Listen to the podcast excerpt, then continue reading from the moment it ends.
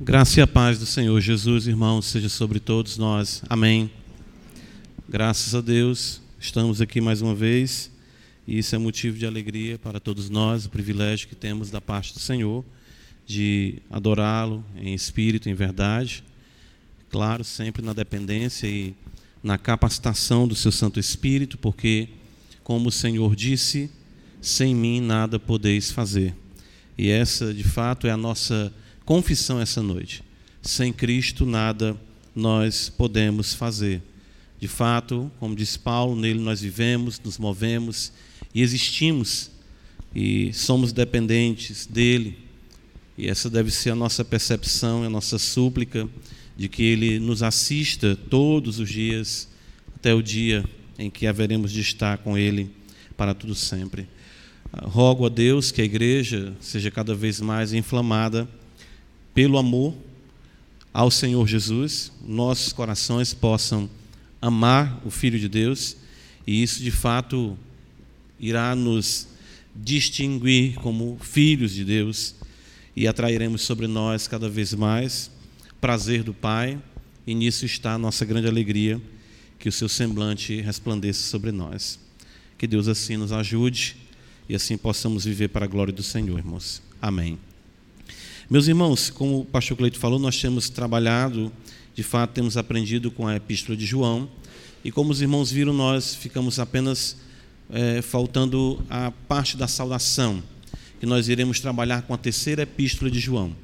Nesse intervalo entre a segunda e a terceira epístola, eu quero levá-los, dessa feita, para o livro do profeta Obadias. Então, nós iremos trabalhar, aprender do profeta Obadias e depois retornaremos para terceira João, ok? Então hoje nós iremos abrir a escritura no livro do profeta Obadias.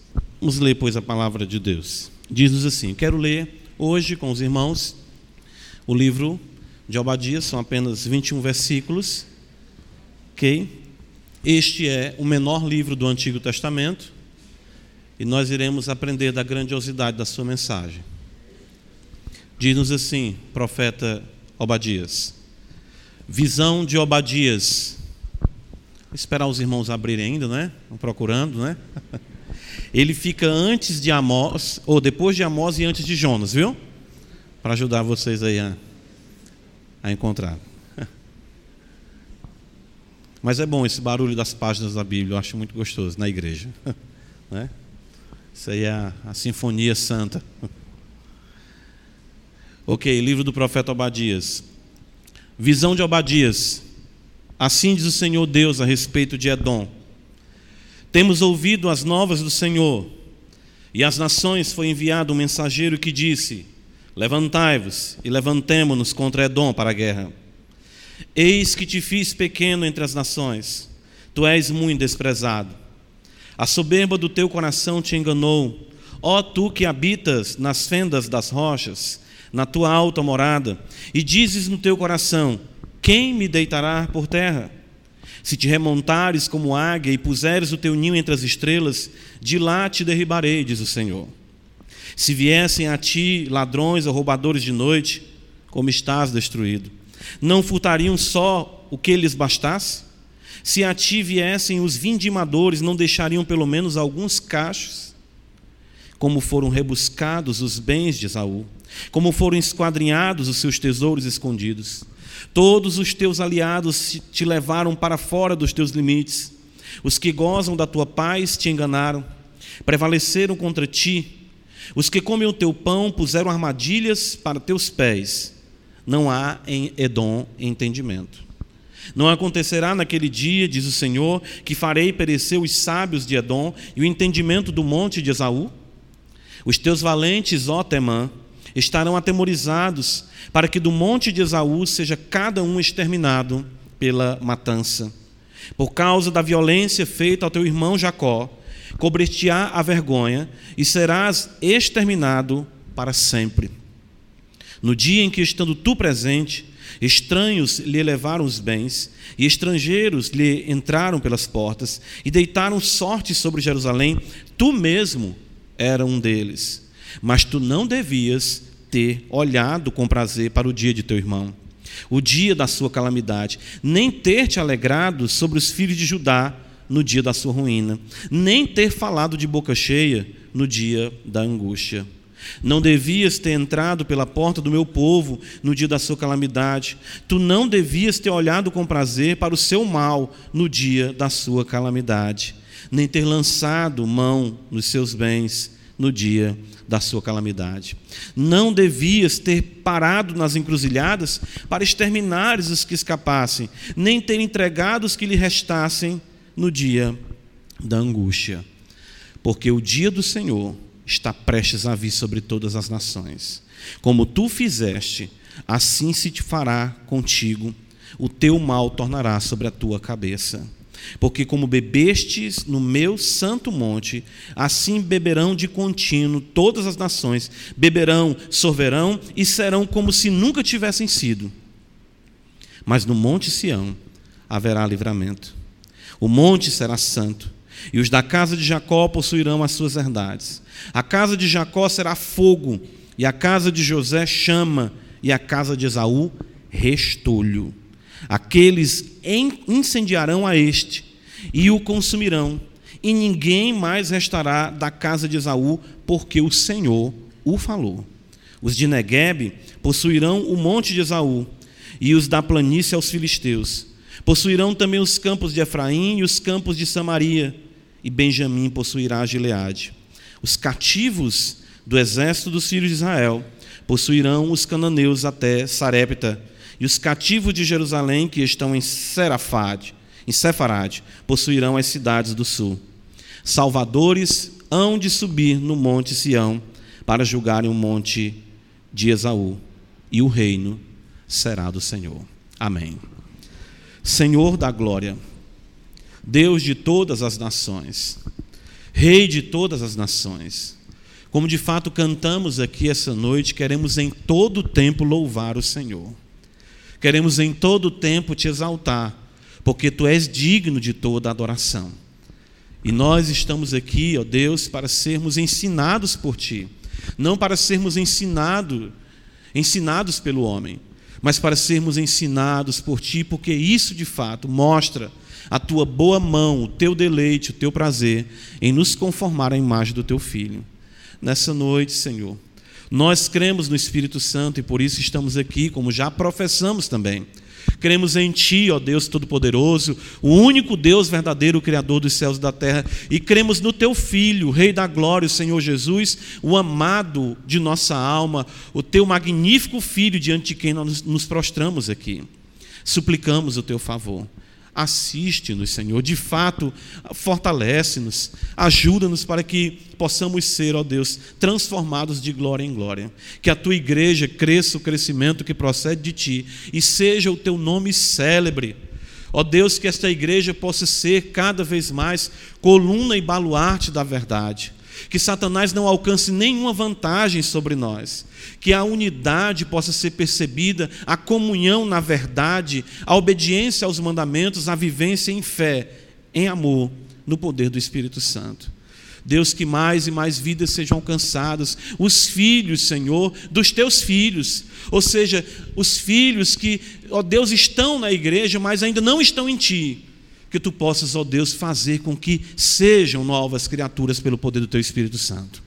Ajuda-nos, ó Deus, as nossas casas, ah, Senhor, os maridos, as esposas, os lares, para que vivam para a tua glória e para isso precisamos ouvir a tua voz. Nos ajuda. Mais uma vez, glorifica o teu nome.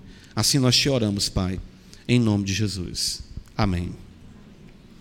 Meus irmãos, como eu afirmei no princípio, nós temos diante de nós o menor livro em tamanho do Antigo Testamento. Porém, o livro de Obadias é um livro grandioso em seu conteúdo. Eu sempre tive uma atração ah, e, de fato, dediquei atenção a essas porções menos conhecidas das Escrituras, certo? Isso eu sempre procurei, é, tentei observar isso por conta do que nós temos do ensino apostólico, ensino do mestre, do valor de toda a Escritura. Né? O santo apóstolo Paulo já nos afirmou em 2 Timóteo 3,16 que toda a Escritura é inspirada por Deus, ele diz que é útil, não é? E exatamente para nos habilitar, ela é útil para a repreensão, para a correção, para a educação na justiça, a fim de que o homem de Deus seja perfeitamente habilitado para toda boa obra. E eu não esqueço também de Cristo no caminho de Emaús, em que ele exatamente mostrou para aqueles discípulos ah, o, tudo que dele, ou seja, havia, ou seja, tudo que as Escrituras testificavam acerca dele, começando pela lei, pelos profetas, pelos salmos. E isso é reiterado mais uma vez ainda no capítulo ah, 24 de Lucas, né, que destaca essa ação maravilhosa do Senhor discipulando, né, ensinando os seus discípulos. O livro de Obadias, então, ele sendo o menor livro, talvez receba o primeiro lugar como aquele que é menos lido. E um livro que nós possamos ter, claro, uma dificuldade de uh, entendê-lo de forma mais clara como outras porções. Uh, um livro que fala sobre Edom, especificamente. É um livro que fala sobre Edom a Israel. Alguns não sabem dizer se Obadias teve a oportunidade de transmitir a sua mensagem precisamente a Edom. Mas o que é importante aqui é que nós temos uma palavra de Deus acerca de um povo para seu povo. E a razão por que isso é transmitido pelo Senhor é muito curiosa, vamos dizer assim, ah, e é muito pertinente para a instrução do povo de Deus. É, nós não podemos é, ignorar que a mensagem de Deus acerca de Edom é uma mensagem recorrente nas Escrituras. Poderia citar aqui inúmeros profetas, rapidamente podemos afirmar aqui, que tanto o livro de Jeremias, o livro de Lamentações, o livro de Ezequiel, o livro de Amós, o livro de Isaías, o livro de Joel, o livro de Malaquias e o livro de Obadias, eles têm uma palavra de Deus acerca de Edom para Israel. E por que isso? Não é? Ah, e quando nós observamos a realidade de Edom em Esaú, o seu ancestral é, maior, que, ou seja, de onde deriva o nome da própria nação, passa-se algo mais curioso para nós. Porque isso é algo que não se limita apenas ao contexto do Antigo Testamento. Mas essa relação do povo de Deus com Edom, ela continua no Novo Testamento. Ou seja, nós observamos ainda que a nação de Edom tenha sido exterminada, como o Senhor fala, descendentes de Edom, e mensagens neotestamentárias com referência a Esaú são ainda transmitidas para a igreja como instrução para a mesma. Por exemplo, algo que eu não sei se os irmãos sabem, nós vamos observar isso com mais calma, é que os Herodes, eles são descendentes dos edomitas, ou seja, o povo da Idumeia. E é interessante essa relação dos Herodes com também a revelação neotestamentária. Tanto na perseguição do povo de Deus, o primeiro Herodes, Herodes o Grande, manda matar todos os, uh, todas as crianças, todos os recém-nascidos, visando uh, matar o Filho de Deus, como a relação de Herodes com João Batista e como a relação de Herodes com Paulo. Nós iremos observar isso.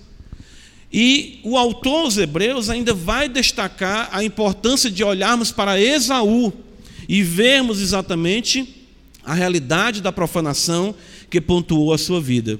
Então, a relação do povo de Deus com Edom, essa proximidade fez com que Deus transmitisse uma mensagem abundante para o seu povo acerca de Edom, para que o seu povo soubesse como proceder diante daquele que, embora descendente, vamos dizer, de Abraão, né, que dali veio Isaac, Isaac veio Jacó e Esaú, ele de fato não fazia parte da promessa.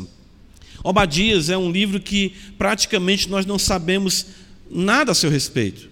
Alguns profetas eles vão exatamente falar é, de quem são filho ou em que, em que contexto profetizaram às vezes até a menção de um fenômeno como um terremoto ou coisas dessa natureza. Obadias apenas se apresenta como Obadias. E existe às vezes a tentativa de fazer a, a, a, identificação dele com alguns outros nomes do Antigo Testamento. Mas o nome de Obadias era um nome muito comum. Alguns tentam vincular ele principalmente com Obadias, mordomo na casa de Acabe, que guardou aqueles profetas do Senhor, mas não há realmente nada que comprove isso. O que nós vamos ter do contexto do livro de Obadias, que vai nos ajudar, pelo menos, a situar o período da sua profecia, assim compreender essa mensagem, é exatamente os versos que nós observamos aqui, eh, de número 12. Né? Ah, de fato, a partir do versículo 11, que destaca a pilhagem, a destruição de Jerusalém. Então, a maioria dos comentaristas vai situar o livro do profeta Obadias como sendo um profeta que profetizou logo após a destruição de Jerusalém pelas forças, pelos exércitos de Nabucodonosor. Então, Obadias vai destacar a atitude de Esaú, a atitude de Edom, para com Jacó, para com os israelitas, no contexto em que o povo de Deus estava recebendo a disciplina do Senhor.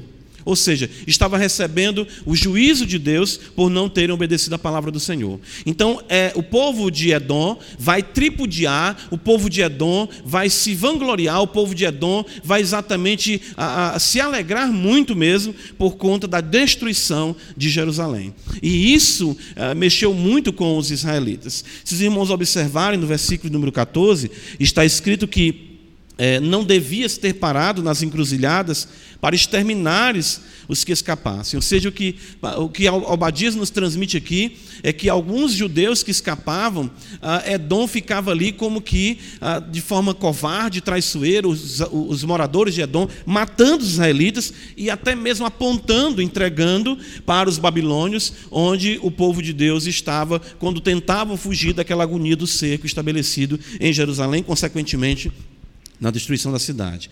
Veja o que diz ainda o versículo 14: para exterminar os que escapassem, nem tem entregado os que lhe restassem no dia da sua angústia.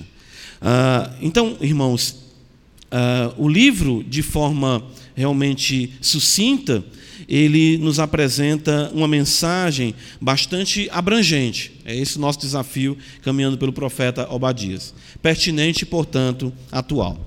Mas antes de nós adentrarmos aqui na exposição do texto propriamente dito, eu gostaria de fazermos uma introdução geral aqui no livro, observando alguns princípios que destacam a grandeza do livro de Obadias, para nos deixar já assim com o desejo de conhecer mais a realidade da mensagem deste profeta. Em primeiro lugar, versículo 1, o texto nos diz visão de Obadias. Então, quando nós nos voltamos para o nome de Obadias, simplesmente nós temos a identificação de Obadias como servo de Yahvé ou seja, adorador de Yahvé. Nós temos uma mensagem do servo de Yahvé para os servos de Yahvé.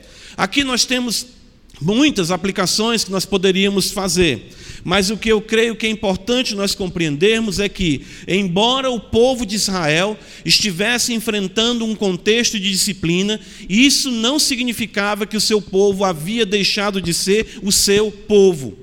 Ou seja, Obadias está transmitindo uma mensagem no contexto de calamidade, num contexto de destruição, num contexto de juízo. O templo foi destruído, a cidade foi destruída, os velhos eram aviltados, as moças, as mulheres eram estupradas, os jovens eram levados para trabalhos forçados, alguns eram acorrentados, alguns eram achicalhados, enfim, tudo de forma muito terrível e opressora a Babilônia fez com o povo de Deus, mas isso de forma nenhuma fez com que eles deixassem de ser o povo do Senhor.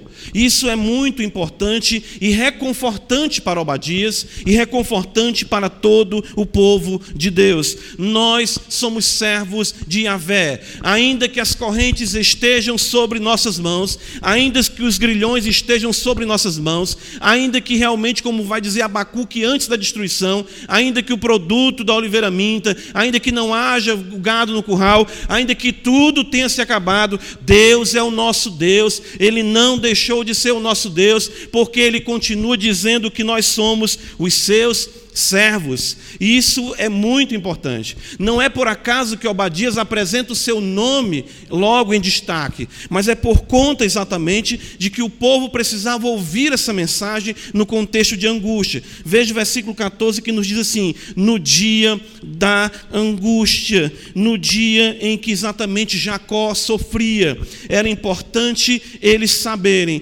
que eles eram servos de Yahvé. Que consolo, não é? Que consolo para nós também, como igreja do Senhor. Isso é maravilhoso, ou seja, sabermos que nós somos o povo de Deus. Não importa o que você esteja passando, não importa o que eu esteja passando, não importa as disciplinas que podem até ter sido ah, colocadas sobre nós por conta dos nossos pecados. O autor dos Hebreus, no capítulo 12, vai dizer que Deus disciplina e castiga a todo filho a quem ama. Veja, o fato de nós sermos açoitados, açoitados não nos descaracteriza como servos de Deus, pelo contrário, afirma a nossa filiação, afirma que nós somos adoradores de Avé, afirma que nós somos servos de Avé e que Deus jamais desistirá de nós, ainda que nós, por conta dos nossos pecados, venhamos a entristecê-lo. Deus sempre, irmãos, conduziu e Deus sempre conduzirá a seus servos. Isso é maravilhoso, porque a visão de Obadias, no versículo de número 20, observa bem comigo aqui, versículo de número 18, o texto diz para nós: Porque o Senhor o falou. A visão de Obadias, a maneira como essa revelação é dada a ele, a palavra do Senhor, mostra exatamente isso: que Deus conduz o seu povo através da sua palavra. Eu acho interessante isso porque, quando nós pecamos contra o Senhor, quando nós desobedecemos o Senhor, a primeira coisa que acontece conosco é exatamente o romper da nossa relação com Deus. Adão se esconde, não é verdade? Pedro foge. Todos nós fazemos isso. Porém, Deus continua falando com os seus servos, porque ele sabe a necessidade da instrução para o seu povo. Amós capítulo 3, versículo de número 7, abre comigo a escritura, veja só, só voltar um pouco. O profeta nos diz assim: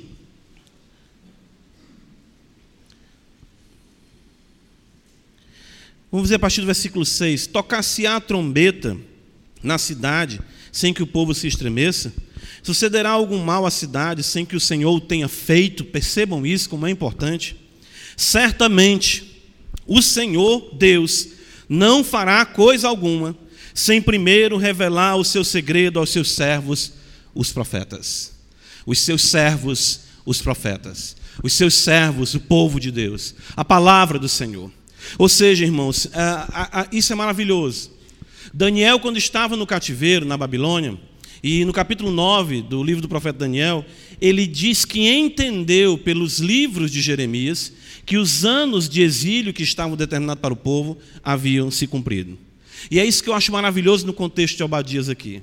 Os servos de Yahvé sabem que estão sofrendo, sabem por que estão sofrendo, porque Deus, o Senhor, continua instruindo e conduzindo os seus servos, mesmo no contexto da aflição. Isso é maravilhoso. É exatamente isso que nós vemos com o profeta Obadias. E claro, destacando ainda a questão de Obadias como servo, nós vamos observar a excelência é, do nosso serviço ao Senhor, de que, como servos de Deus, devemos ser fiéis ao Senhor. E isso mais ainda, vamos dizer, de forma no seu ápice alcançada em Cristo Jesus como servo por excelência. Ah, esse título, então, conforme diz Isaías capítulo 53, olha comigo, o profeta vai se referir a Cristo da seguinte forma: por isso que esse termo é importante no versículo 11. Ele verá o fruto do penoso trabalho de sua alma e ficará satisfeito. O meu servo, o justo, com o seu conhecimento, justificará a muitos, porque a iniquidade deles levará sobre si. E Atos dos Apóstolos, capítulo 3, ainda no Novo Testamento, o título de servo dessa relação singular com Deus é também aplicado a Cristo tendo Deus ressuscitado o seu servo, enviou primeiramente a vós outros para vos abençoar, no sentido de que cada um se aparte das suas perversidades. Ah, o livro de Obadias nos ensina a nós servirmos a Deus, ensina que nós somos servos de Deus e ensina que nós encontramos a capacitação no servo que nos instruirá, ou seja, Jesus Cristo, o Rei da Glória. Segundo lugar, Veja comigo ainda o versículo 1 do livro de Obadias. O texto diz: Visão de Obadias, assim diz o Senhor Deus a respeito de Edom. Essa visão e a realidade que o profeta fala a respeito de Edom. Ah, irmãos, isso é importante porque o que o Senhor diz a respeito de algo ou de alguém é o que importa. Percebam, ah, Israel se encontra no contexto em que Edom está exaltado, Edom não havia sido destruído ainda pelos babilônios, mas Israel estava enfrentando exatamente a ira de Deus. E estavam passando por tudo isso que eu elenquei aqui, tanto de morte, de destruição, de aviltamento e outras coisas mais. Se nós olharmos da perspectiva meramente humana, nós vemos que Esaú está bem e Israel está mal. Ou seja, Edom está bem e Israel está mal. Mas o que é que o Senhor Deus diz a respeito de Edom? Como é que o Senhor vê? Porque de fato o que importa é a verdade, a definição da perspectiva divina, porque essa é que é a perspectiva real. É importante, irmãos, e é imprescindível aqui para os israelitas eles compreenderem que embora neste momento eles estivessem no pó, eles não estavam abandonados por Deus, mas que Edom, embora estivesse elevado da perspectiva humana, Deus haveria de abatê-los de onde eles se encontravam. Veja o versículo de número 4 do livro de Obadias. Ele diz: Se te remontares como águia e puseres o teu ninho entre as estrelas, de lá te derribarei, diz o Senhor. O contexto geográfico de Edom era um contexto é, é, resguardado por, vamos colocar assim, aquelas, aquelas montanhas é, rochosas, aqueles paredões que traziam uma proteção natural para Edom. Então eles achavam que por conta da sua, a, a, da, do seu beneficiar-se, ou seja, da geografia, eles estavam guardados de qualquer invasão. Mas o que Deus está dizendo aqui para o povo de Israel e transmitindo também acerca de Edom para o povo de Israel é que não importa o que os outros dizem acerca de Israel, não importa o que os outros pensam acerca de Israel, não importa o que aqueles estão fazendo mal a Israel e que eles que estão bem. O que importa é o que Deus diz a respeito de Edom e a visão que Deus traz das coisas como elas são, como elas são. Ou seja, a, nós não podemos deixar, irmãos, aplicando isso para nós, que a leitura fria das circunstâncias, elas vão ser delimitadoras da nossa cosmovisão. Ah, ou seja, como nós estamos vivendo agora, o que nós estamos enfrentando agora. Vamos pensar assim: o que as pessoas dizem a nosso respeito agora? O que as pessoas estão tramando contra nós agora? O que o texto está dizendo é que isso não importa.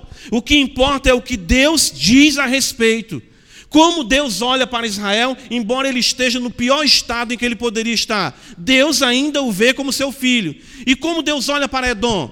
Edom está numa posição elevada, cada vez mais crescendo, cada vez mais se projetando. Deus diz: de lá eu o derribarei.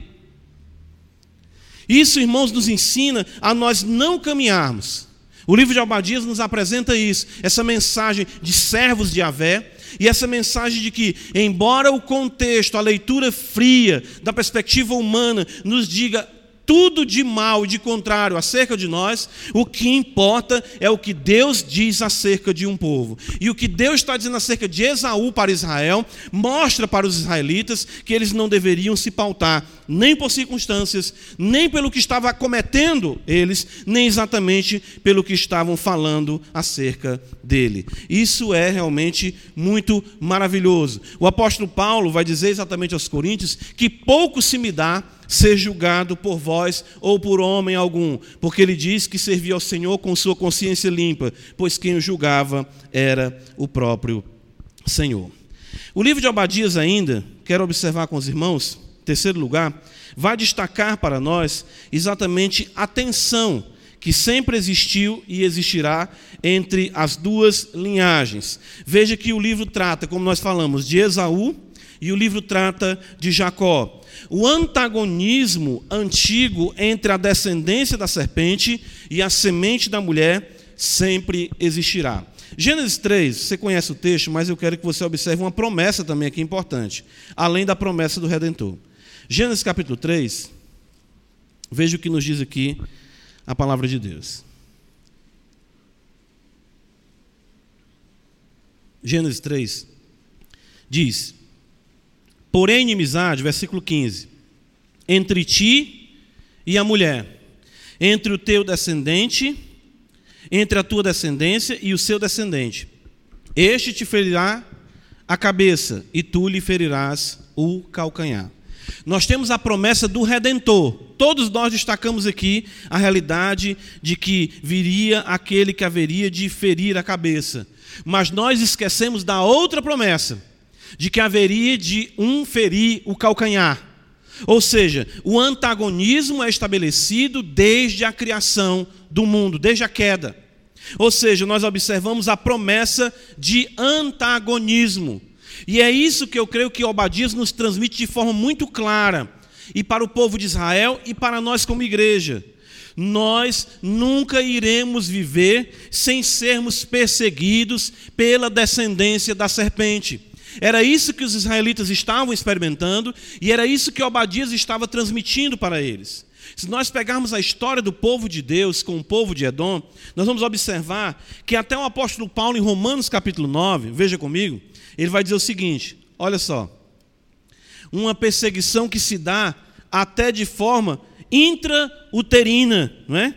Romanos 9 diz assim para nós, versículo 11: E ainda não eram gêmeos nascidos, nem tinham praticado bem ou mal, para que o propósito de Deus quanto à eleição prevalecesse não por obras, mas por aquele que chama. Já fora dito a ela: o mais velho será servo do mais moço, como está escrito: Amei Jacó, porém aborreci Esaú. Um único ventre, ele recebia da parte de Deus o seu amor e o seu ódio. Isso é interessante para nós compreendermos como povo do Senhor. Desde o princípio da nação, já mesmo no contexto no ventre de Rebeca, ela já experimentava a realidade de quê? De que, ou seja, da luta de dois povos no seu ventre. E Deus revelou exatamente a ela que o mais velho seria servo do mais novo. E o profeta Malaquias, no capítulo 1, vai dizer para nós isso: Amei Jacó e odiei Esaú. E o amor de Deus por Jacó não se deu por algo que ele fez, como o ódio ou aborrecimento de Deus por Esaú não se deu por algo que ele fez, mas pelo propósito da eleição desde o princípio do mundo. A eleição fará a distinção entre a descendência da serpente e aqueles que pertencem ao Filho de Deus. Os filhos do diabo, como eu afirmei, os filhos das trevas. Os filhos de Belial sempre perseguirão os filhos de Deus, os filhos da luz. A, a, a, Escritura é cheia disso. E eu creio que o que nos faz mais sofrer é o contexto da nossa ingenuidade quanto a isso. As pessoas que o farão sofrer, lamentavelmente, entendam o que eu vou dizer a vocês, não estão fora da igreja. Pelo contrário, estarão dentro da igreja, a semelhança de Esaú e de Jacó, que partilhavam da bênção, vamos dizer, do culto verdadeiro, partilhavam da bênção da criação segundo a Escritura, partilhavam da bênção da promessa, mas existia dentro daquele contexto a perseguição da descendência da serpente à semente da mulher. E é por isso que nós muitas vezes ficamos chocados em observarmos o que acontece dentro da igreja, o que acontece de perseguição, o que acontece de fofoca, o que acontece de intriga, o que acontece de politicagem, o que acontece de tudo que nós observamos que dizemos assim, como isso é triste no meio da igreja. Isso continua sendo a realidade de Edom, a realidade de Esaú, a realidade dos profanos, que embora estejam no arraial verdadeiro, não fazem parte da verdadeira semente. Obadias transmite isso para o povo. Isso é importante que eles compreendam. Vocês têm um ancestral comum. Vocês foram ensinados, até mesmo os ancestrais de vocês tinham um ventre comum ou uma mesma placenta, se quisermos colocar assim. Mas ali já havia a oposição, porque sempre os filhos das trevas perseguirão os filhos da luz. É por isso que nós vamos observar, irmãos, essa realidade dos Herodes também. Eles são edomitas, eles são descendentes de Esaú. E Herodes exatamente consegue ser alguém sobre o povo de Deus, ou seja, se torna rei da Judéia de forma ilegítima, de forma estabelecida por Roma, não pelo governo do próprio Deus, um Herodes dominava, ou seja, os edomitas, Esaú, querendo dominar sobre Jacó. E o primeiro Herodes, ali, como nós vemos no contexto de Cristo, né? o Herodes que persegue o Senhor Jesus, e exatamente também Herodes que persegue a João Batista, de fato o aprisiona e é responsável pela decapitação do grande profeta do Senhor. Irmãos, isso é uma realidade dramática.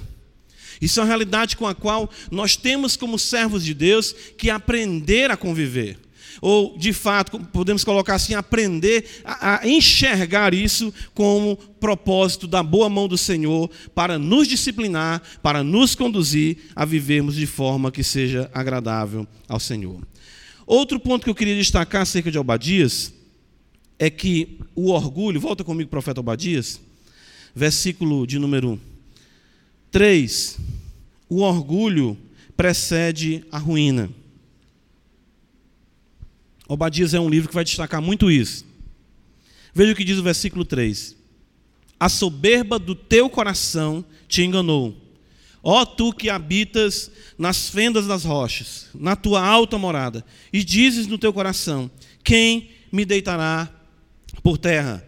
Obadias apresenta em escala nacional o que é fato acerca de todo indivíduo o que é fato na realidade individual. Ou seja, Provérbios 16, abre comigo, a Escritura diz assim, no versículo de número 18: A soberba precede a ruína, e a altivez de espírito a queda. Ok? Então, isso é exatamente o que predomina no contexto de Esaú para com Israel, de Edom para com Israel.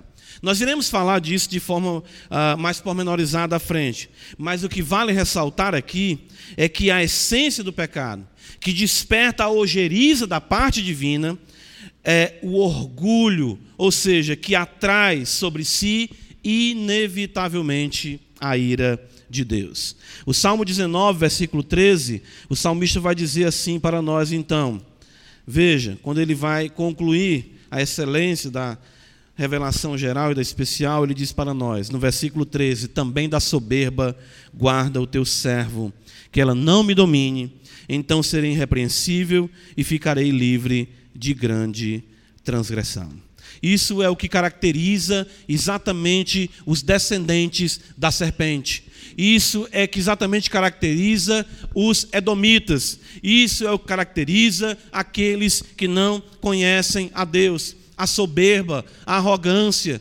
Irmãos, nós temos que trabalhar com isso em nosso coração. Nós temos que exatamente olhar no espelho e compreendermos e observarmos e de fato identificarmos os locais, ou vamos dizer assim, as maneiras que nós nos posicionamos de, de forma soberba. Muitas vezes com o conhecimento que nós temos, muitas vezes com a leitura que nós temos, muitas vezes com a posição que nós temos, com o status que nós temos, com o dinheiro que nós ganhamos, ou seja, com a experiência que nós temos, às vezes até a própria sabedoria que deveria ser utilizada de forma que glorifica o Senhor, se torna motivo de soberba. E isso foi a ruína de Esaú, isso foi a ruína de Edom, e isso é a ruína de todo homem que de fato não teme a Deus. Lembra de Esaú? Esaú, seu pai e a sua mãe dizia para ele o quê? Que eles não tomassem mulher de entre os cananeus. E o que foi que Esaú fez? Não só tomou uma vez, mas com ira por conta de que o seu pai havia abençoado Jacó, outra vez tomou mulher de entre aqueles que estavam ali e assim trouxe o desagrado do seu pai. Irmãos, isso deve ser algo que nós devemos ter muito cuidado. Eu creio que a, a, a soberba ela vai ser algo muito sorrateiro naqueles que pensam que não são soberbos. Né? Ou seja, aquele que diz assim, não, eu não tenho um problema com soberba, eis a soberba se manifestando. Certo? Ou seja, aquele que vai dizer que não tem nenhum problema com soberba, que graças a Deus é uma pessoa humilde, né? Eu louvo a Deus porque eu sou humilde, né? Essa pessoa já está destacando a soberba. E isso, de fato, é algo que Obadias apresenta ao povo. Por que, que o povo de Israel estava sendo julgado? Por que, que, o povo de Israel estava sendo punido? Porque foram soberbos as advertências, as admoestações que os profetas trouxeram. Jeremias fala da parte do Senhor que Deus havia chamado o povo ao arrependimento desde muito tempo, desde a madrugada. Ou seja, desde muito, muito tempo atrás, Deus via admoestando o seu povo que eles se arrependessem, que eles deixassem de adorar outros deuses, que eles obedecessem à lei de Moisés, porque senão Deus os haveria de punir mas eles se ensoberbeceram, estabeleceram ídolos no seu coração e assim deixaram de cumprir a vontade do Senhor, e a soberba trouxe sobre eles a ruína. Ou seja, como nós vimos, a soberba precede a ruína. Outro ponto importante aqui no livro de Obadias, que me chamou a atenção nessa nossa visão geral, é a apostasia, certo? A apostasia. Veja só no versículo número 10 que está escrito aqui, versículo 10 e versículo 12. Por causa da violência feita a teu irmão, Esaú, irmão de Jacó. Versículo 12, Deus fala mais uma vez: Tu não devias ter olhado com prazer para o dia de teu irmão. E quando eu me volto para o autor dos Hebreus, Abre comigo a escritura, isso é muito importante. Ele vai nos aplicar a realidade de Esaú da seguinte forma. Hebreus capítulo 12. Hebreus capítulo 12. Versículo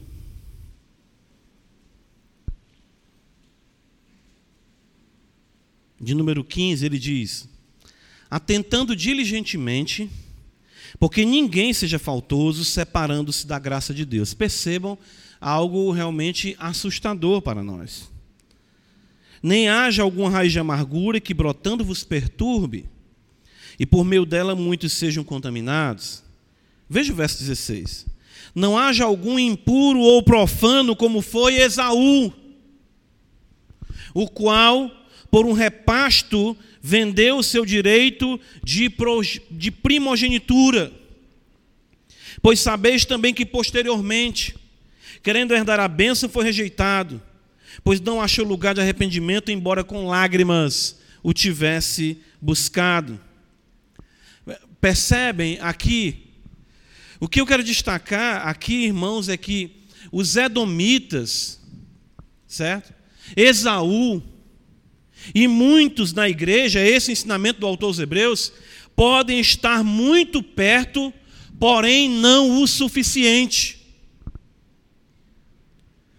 Os edomitas eram descendentes de Abraão. A semelhança dos ismaelitas, né? a semelhança de Ismael. Mas eles exatamente eram, como diz o autor sagrado, impuros e profanos. E essa mensagem aqui aos Hebreus é interessante porque vai exatamente tratar do que Obadias queria ensinar para o povo de Israel. Ou seja, eu estou trazendo uma mensagem para vocês acerca de um povo, para que vocês não sejam como esse povo é. Porque esse povo é soberbo, esse povo é arrogante, esse povo não ouve a minha voz, esse povo é profano, e eu estou aqui aplicando a vara em vocês, para que vocês não sejam como eles são.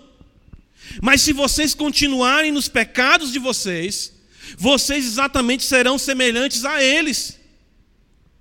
O autor dos Hebreus vai dizer para nós que nós devemos ter o cuidado para que nada nos afaste da graça de Deus. Que Esaú foi rejeitado, e embora fosse movido por algum constrangimento religioso, não achou diante de Deus de fato o arrependimento verdadeiro. E isso é algo que passa a realidade dos Herodes. Vocês querem ver só? Abre Marcos capítulo 6 comigo. Marcos. E lembra que os Herodes são descendentes dos Edomitas. Marcos capítulo 6.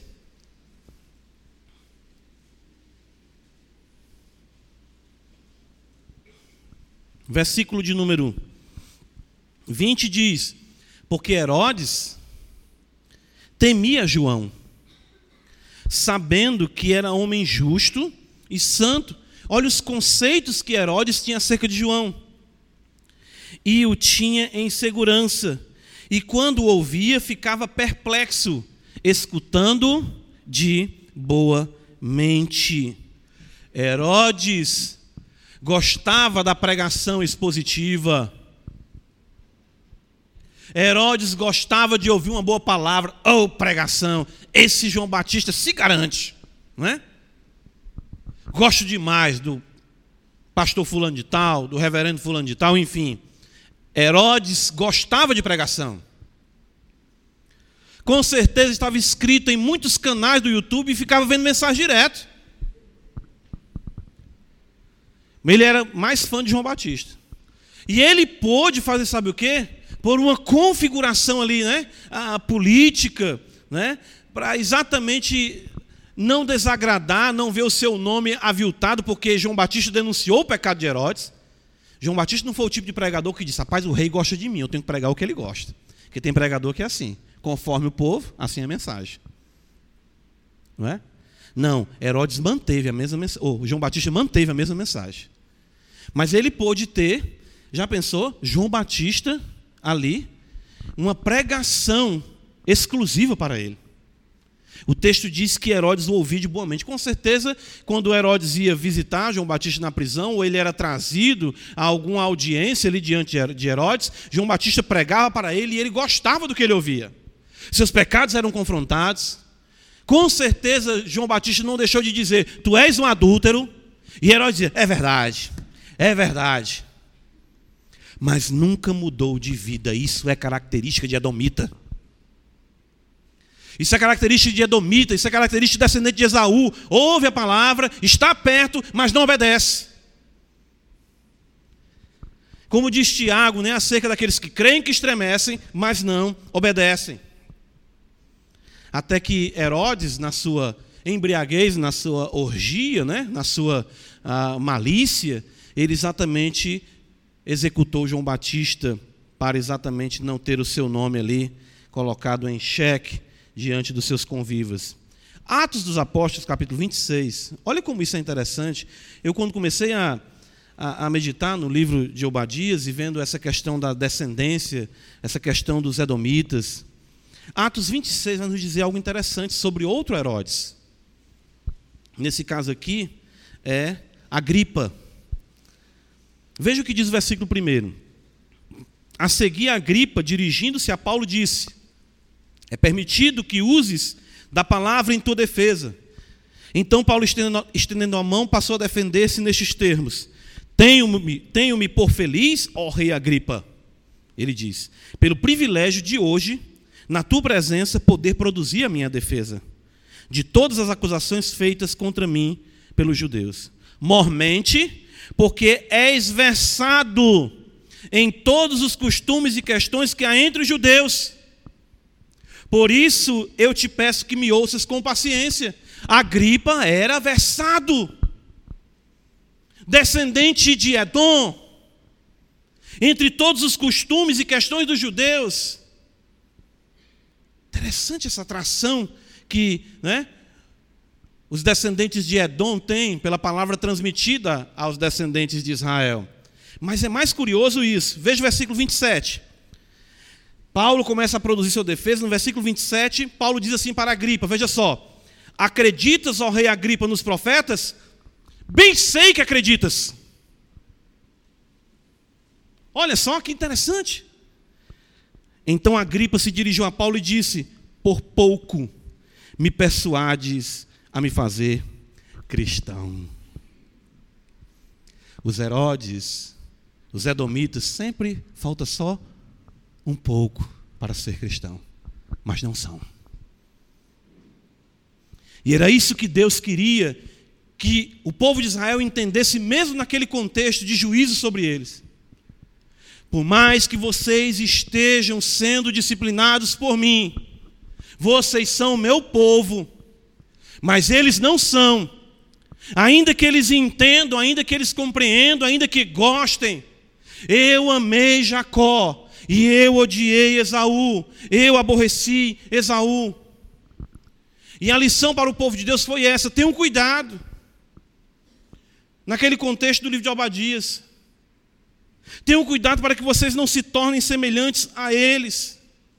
E a mensagem para nós é a mesma, como diz o autor aos Hebreus: cuidado para que nenhum de vocês seja impuro ou profano, calvinistas, reformados, conhecedores da tulipa, não é? Como diz a tulipe, práticos, catedráticos, teólogos, mas não têm o coração voltado para Deus. Cuidado! Vocês podem estar muito perto, mas não o suficiente. E de ouvirem naquele dia, não vos conheço. É essa demonstração que o profeta Obadias levou para o povo de Israel e que se aplica a nós hoje. Os Herodes gostavam da palavra, os Herodes gostavam exatamente de estudar os profetas, mas não obedeciam de fato a palavra de Deus. Ah, percebem aí o, o perigo? Percebem a dificuldade que nós enfrentamos com aquilo que nós dizemos, rapaz, como é que pode acontecer isso dentro da igreja? Vai sempre acontecer. Porque vão existir pessoas que vão estar muito perto, mas a qualquer momento irão exatamente entrar em erupção na sua impiedade, na sua maldade, porque a palavra de Deus não alcança os seus corações. Para nós concluirmos hoje, irmãos, no livro do profeta Obadias, eu gostaria que nós víssemos aqui o drama em miniatura. Como assim? Veja, nós observamos aqui que nós somos servos de Deus, nós observamos que o que importa é o parecer divino, quando ele assim nos chama servos de Deus, que essa, esse antagonismo entre a linhagem piedosa e a linhagem ah, da serpente sempre existirá. Nós vemos que o orgulho aqui Deus ah, aborrece, vemos a apostasia, que são coisas todas que estão caminhando próximas. Mas aqui, ah, Deus exatamente nos dá, e é isso que eu estava, quando eu estava meditando nesse texto, é um spoiler divino. Né? Deus é aquele que nos dá o spoiler, a gente não fica com raiva. Porque se ele não dissesse para a gente como seria o final, nós estaríamos todos ah, com problemas. Né? Mas nós sabemos o que vai ser, nós sabemos tudo como será. Por conta de que Deus nos apresenta esse drama em toda a Escritura, em Obadias nós vemos isso aqui também. Em primeiro lugar, eu quero destacar, veja só, a opressão e o sofrimento do justo. Versículo 10 está escrito: Por causa da violência feita a teu irmão Jacó. Sempre o povo de Deus sofrerá violência, guarde isso. Sempre nós haveremos de padecer sofrimento nesse mundo. Não para um sofrimento após o outro. Paulo diz temores por fora, temores por dentro. Eu vinha no carro conversando com minha esposa, meu Deus, não para. Quando você pensa que uma coisa cessa, outra começa, se é no seu corpo, se é fora do seu corpo, se é com você, se é acerca de você, se é sobre você, se é contra você, sempre existirá sofrimento. Sempre a violência existirá contra o povo de Deus. Segundo lugar, nesse drama em miniatura, o aparente triunfo do ímpio. Versículo 4 destaca que Edom coloca o seu lugar ah, lá nas estrelas. Como águia, constróis o teu ninho entre as estrelas. E o que nós observamos hoje é isso. Foi o que Asaf sofreu no Salmo 73. A, o aparente, né, o aparente bem-estar dos ímpios, a, a glória dos ímpios, a, como aqueles que não servem a Deus sempre se dão, vamos colocar aqui entre aspas, bem na vida. Mas também Obadias nos mostra a lei da semeadura. Versículo 15, parte B, o Senhor fala: O teu mal feito tornará sobre a tua cabeça. Esse drama está aí todo tempo na história. A linhagem justa, sofrendo, a linhagem impiedosa parece estar bem, mas Deus trará sempre exatamente a paga pelo mal feito do ímpio. Versículo 15, ainda na parte A, nós vemos que o Senhor pontuará a história. Veja que ele diz no versículo 15, o dia do Senhor. E é interessante o contraste com o versículo 14. Veja só, ele termina dizendo no dia da angústia, e no versículo 15 ele começa dizendo no dia do Senhor. Ah, isso é consolo para nós. Tem um dia da tua angústia, tem um dia do teu sofrimento, mas esses dias serão pontuados pelo dia do Senhor. Ou seja, o Senhor pontuará a história. O Senhor pontuará a história. Você não vai viver todo o tempo em angústia, virá o dia do Senhor. E por fim, no versículo 21, a parte final do versículo é de fato consoladora. E é aquilo que nós vemos o Senhor orar por isso e de fato nos ensinar a orar por isso. Ele diz: E o reino será de quem? Do Senhor. O reino não será da Babilônia, como de fato não foi. O reino não foi dos medos persas. O reino não foi de Alexandre o Grande. O reino não foi de Roma. E há de quem que venha se levantar, o reino não será dele. O reino será do Senhor. Todos passarão, todos morrerão, todos virarão apenas nome em placas ou bustos construídos com cimento, com bronze, mas o reino será do Senhor. Esse é o spoiler divino. Não adianta, pode se levantar, pode ser quem for, pode ser grande como for. Obadias está dizendo: vocês agora estão sendo humilhados. Existem doenças que acometem o seu corpo, existem problemas financeiros que lhe acometem, existe perseguição, existe um governo fraco, medíocre em nosso país, neste mundo, mas tudo isso passará e ele reinará de forma visível. Ou seja, os justos se regozijarão para sempre. Obadias apresenta isso numa mensagem tão pequena, mas ele destaca tudo isso, essa esperança, esse regozijo para o povo de Deus. Irmãos, concluindo, em um livro tão pequeno, nós temos verdades tão profundas. Nós iremos caminhar por esse livro. Não vamos esquecer jamais que nós somos servos do santo servo do Senhor, Jesus Cristo. Não deixe que as coisas como se apresentam diante de você sejam determinadoras, porque quem tem a palavra final é o Senhor. O que importa é a minha reputação diante de Deus. Claro, nós devemos zelar pelo bom testemunho. Mas Jesus Cristo foi chamado de quê? De Beuzebu. Quem tem a palavra final acerca de alguém é Deus, não é homem nenhum. Isso Obadias mostra palavra do Senhor a respeito de Edom. Quem é Edom? O que tem Edom? Isso não impedirá, claro, que a oposição sempre exista. Ela sempre existiu e sempre existirá. O que você tem que se preocupar é com o seguinte: de que lado você está? Você é um edomita ou um israelita?